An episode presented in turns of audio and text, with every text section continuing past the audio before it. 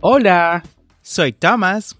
Yo soy Starling. Como saben, somos los conductores de este tu podcast para aprender inglés.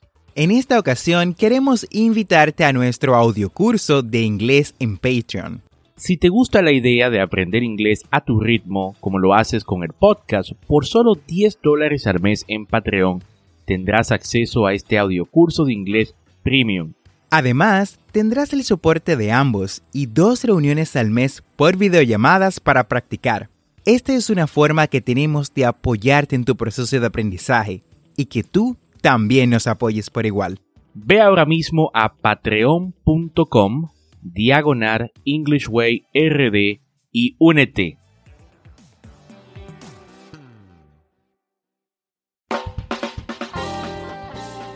Hello, hello, hola, hola y bienvenidos a English Way RD de QA, Questions and Answers, preguntas y respuestas, un segmento de tu podcast English Way RD donde Tomás Martínez y un servidor, Stalin Santos, vamos a responder sus preguntas o dudas sobre el inglés. Y cuéntame, Tomás, ¿cómo estás el día de hoy? Estoy muy, muy, muy bien, Starling. Feliz de estar aquí en el primer episodio de Preguntas y Respuestas y sobre todo, poder compartir nuestro conocimiento con nuestros oyentes. Recuerda, si quieres que tus preguntas sean respondidas por nosotros cada viernes, bueno, ¿qué esperas? Envíalas. Puedes hacerlo utilizando el enlace que está en la descripción de este episodio titulado Viernes de QA. No esperes a mañana, hazlo ahora mismo. En el día de hoy tendremos cuatro preguntas que fueron hechas por miembros de la comunidad de English Way RD en WhatsApp. Excellent, Thomas. Y la primera pregunta nos las hace Yolandro, un miembro de nuestra comunidad de inglés en WhatsApp. Y bueno, su pregunta es, When do I use the first conditioner? When do I use the first conditioner? Cuando uso el primer condicional. Perfecto usamos el primer condicionar en inglés para hablar de situaciones que pasarían si se da una condición en particular. Esta condición no es 100% segura que pase, pero sí muy probable. Es decir, que empleamos el first conditioner para hablar de cosas que creemos que es muy probable que pasen en el futuro.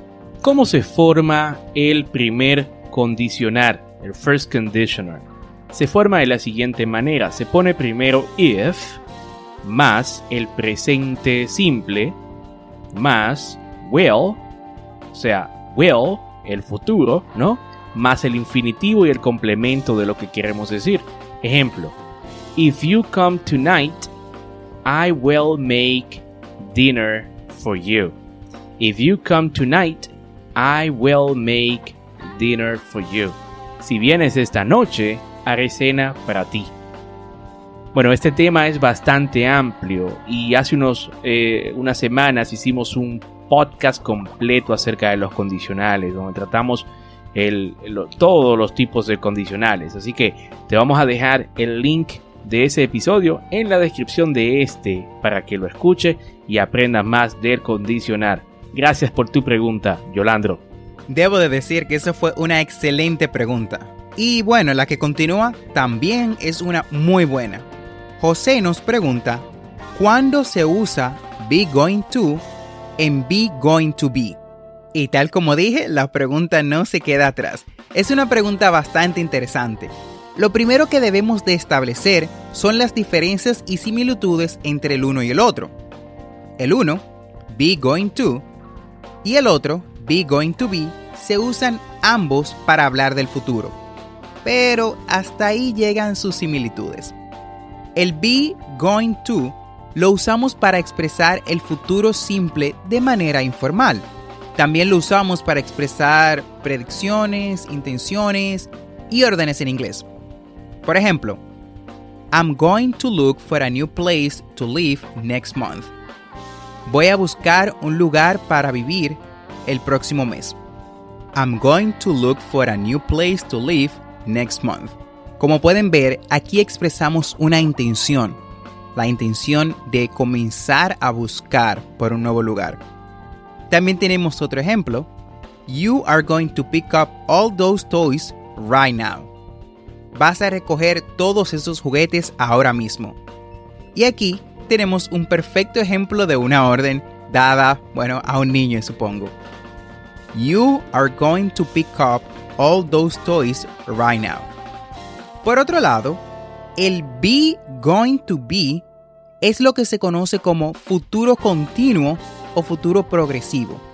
Este se refiere a una acción o evento inacabado que estará en progreso en un momento posterior al actual. También se usa para indicar que una acción será interrumpida por otra más corta en el futuro. Vamos a ver unos ejemplos. Let's see some examples. I'm going to be watching TV when she arrives tonight. Voy a estar viendo TV cuando ella llegue esta noche. I'm going to be watching TV when she arrives tonight. Aquí vemos un perfecto ejemplo. Una actividad interrumpida por otra. Cuando esta persona llegue a la casa, bueno, ya yo estaré viendo televisión. Tenemos otro ejemplo. I'm going to be eating with Jane this evening, so I can tell her. Voy a estar comiendo con Jane esta tarde, así que le diré. I'm going to be eating with Jane this evening, so I can tell her. Aquí vemos el perfecto ejemplo de que una acción se estará llevando en progreso en el futuro básicamente en un momento diferente al actual. Muy muy bien, y la siguiente pregunta nos las envía Alfonsina. La pregunta es, ¿cuál es el uso correcto de las preposiciones in, at and on? It, at and on. Perfecto, Alfonsina, muchas gracias por tu pregunta, ¿no? Vamos a empezar con at. At y at se utiliza para indicar horas. Por ejemplo, a 2 p.m., a las 2 de la tarde. Para hablar de los horarios de comida, ¿no? Por ejemplo, a lunchtime, a la hora del almuerzo. Para hablar de los días festivos, como at Christmas, ¿no? En Navidad. Y también para hablar de el fin de semana, como at the weekend, en fin de semana. ¿Ok? Esto más en inglés británico, porque en inglés americano se usa on para decir e, en fin de semana, se dice on the weekend. Y también seguimos entonces con la preposición on. La preposición on se utiliza para indicar los días de la semana, como on Monday, ¿no? El lunes, para hablar de un día en particular, ¿no? Con fecha, eh, con, con, mes y con día, ¿no? Con la fecha, como on July 1st, el primero de julio, on New Year's Day, en Año Nuevo y también para hablar de día o parte del día, como on Monday morning, el lunes por la mañana. Y bueno, para concluir, tenemos a in. La preposición in se usa para indicar los meses, ¿no? Como in October. También para hablar de los años, como in 1994. También para hablar de las estaciones, como in the summer, en el verano y también muy importante para hablar de los siglos. Por ejemplo, in the 21st century, in the 21st century, en el siglo 21. Y así es como se usan cada una de estas preposiciones, Alfonsina. La mejor forma de aprender las preposiciones es saber cómo se usan y practicar muchas veces, porque esto es muy diferente a como es en el español, por eso se dificulta un poco a veces. Gracias por tu pregunta. Totalmente de acuerdo, Starling. Las preposiciones pueden ser bastante confusas, especialmente debido a que estas varían, son muy diferentes a las preposiciones que tenemos en español. Como estas son en inglés, tienden a ser un caos al momento de nosotros utilizarlas. Así que, tal como te dijo Starling Alfonsina, te recomiendo práctica, práctica, práctica. Recuerden todos que practice is the key to success. La práctica es la clave para el éxito. Bueno, Patricia nos hace nuestra última pregunta. When can I use ain't? Bueno, Patricia, excelente pregunta, muchísimas gracias, me encantó. Ain't, a pesar de que yo no lo uso mucho, es una contracción que puede significar I'm not, are not, and is not. También puede significar I have not, I has not, do not, does not, did not. En otras palabras, esto es una negación, una contracción negativa que usamos para muchos propósitos.